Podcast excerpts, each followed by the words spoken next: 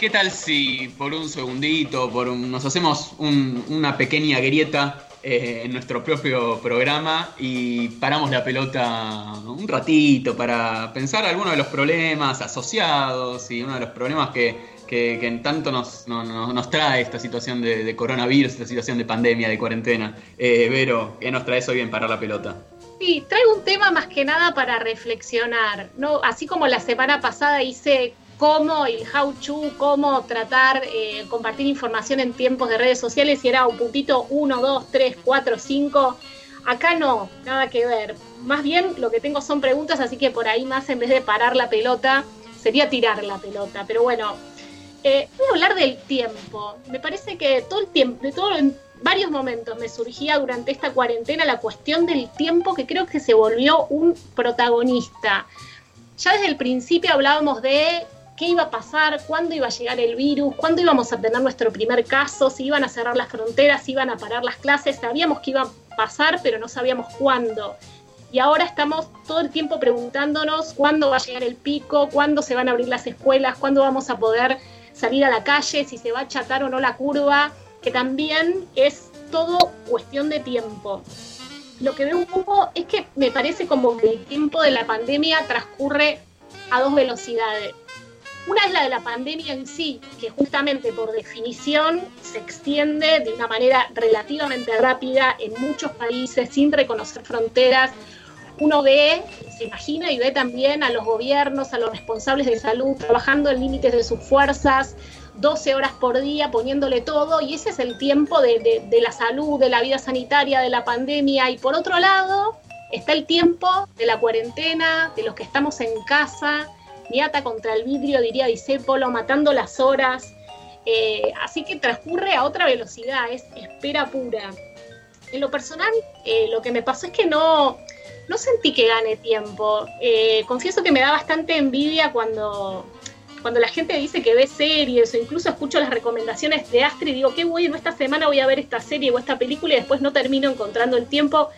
No sé francamente por qué, si dedico más tiempo a informarme, trabajo más horas o menos, o entre la limpieza de la casa y todo se va, pero bueno, pero sí tengo esta percepción eh, del tiempo distorsionado y me trajo un recuerdo particular que fue del puerperio, esos meses después de dar a luz en los que las mujeres y los hombres también, porque hay una especie de puerperio masculino, estamos adentro, suspendidos, con pocas horas de sueño y justo cuando estaba pensando en esto, leí en las redes sociales un texto muy hermoso de Carolina Justo von Lurzer, que tiene una especie de, personaje alter ego, no tanto, que se llama Mamá Mala, y que se llama Mamá Mala y el puerperio como enseñanza, y tiene que ver justamente con tomar recursos de ese tiempo angustioso y oscuro para muchas, muchos, para ponerlos en juego en esta cuarentena, dice, entre otras cosas. Es un texto bastante largo que lo recomiendo, pero leo un pequeño fragmento. Mamá Mala se ve una vez más en aquel loop del ya pasa, ya pasa, ya pasa y silencio al fin. Porque también recuerda que en un momento hay un fin. No lo supo en aquel aislamiento maternal, lo sabe en este, y saber eso es para ella más valioso que dos envases de alcohol en gel y un botellón de lavandina. Y esto me trae a colación dos cosas. Uno es el final, qué eh, reconfortante sería ver en este momento, diría Michetti, la luz al final del túnel. Realmente no sabemos. Si nos dijeran, aunque sea ponele agosto, en agosto vuelve toda la normalidad. Bueno, nos mentalizamos, nos preparamos y será agosto o será antes, lo que sea, pero en este momento hay mucho que no se sabe, demasiado que no se sabe. Estamos esperando una vacuna pero el tiempo es de una gran incertidumbre. Pero bueno, sabemos que va a pasar. Sería hermoso que venga alguien desde algún lado, desde el futuro tal vez, ¿no? Y nos abrace y nos diga, como en el puerperio, esto también va a pasar. Y después, y acá sí quiero poner un, poquito más el, el, foco, es en la presión.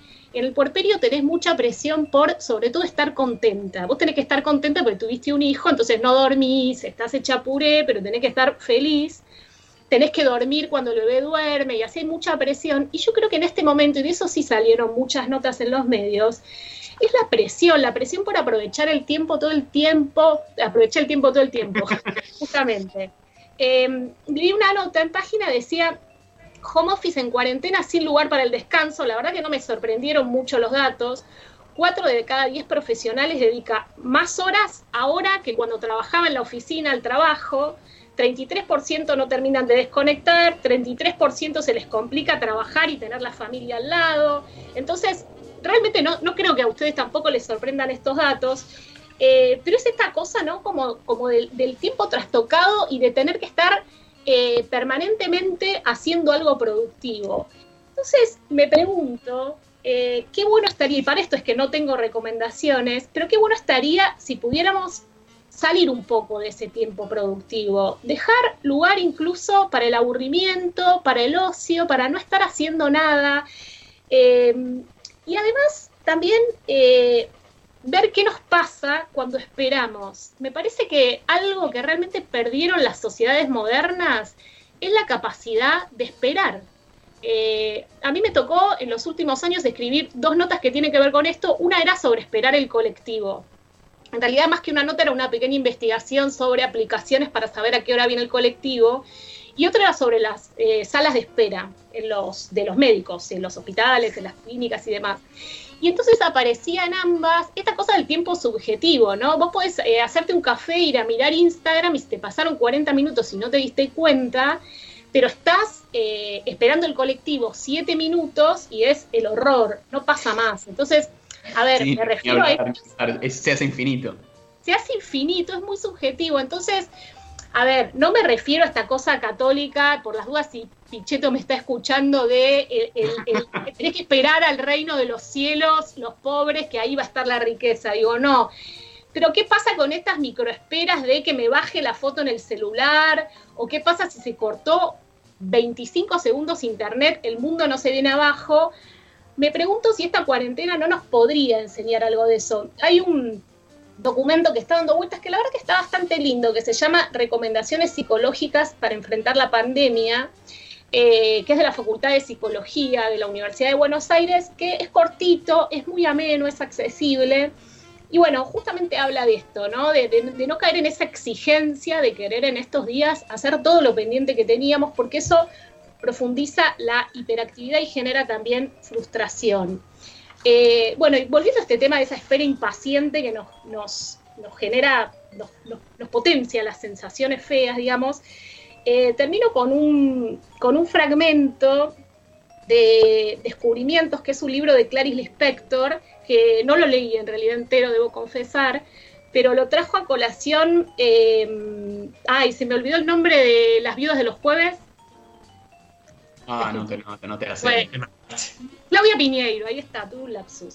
Claudia Piñeiro, que publicó una nota muy linda en Anfibia, no me acuerdo si fue esta semana o la anterior, eh, que ella contaba que, en estos días iba y agarraba libros y los abría como en, el I Ching y lo que le decía, le decía. Y eso era un mensaje. Y uno de esos era este, fíjense si no tiene que ver con la, con la pandemia y el tiempo de Clarice Lispector, Leo. Dice, no entiendo, esto es tan vasto que supera cualquier entender. Entender es siempre limitado, pero no entender puede no tener fronteras. Siento que soy mucho más completa cuando no entiendo. No entender del modo que lo digo es un don. No entender, pero no como un simple espíritu. Lo bueno es ser inteligente y no entender. Es una bendición extraña, como tener locura sin ser demente.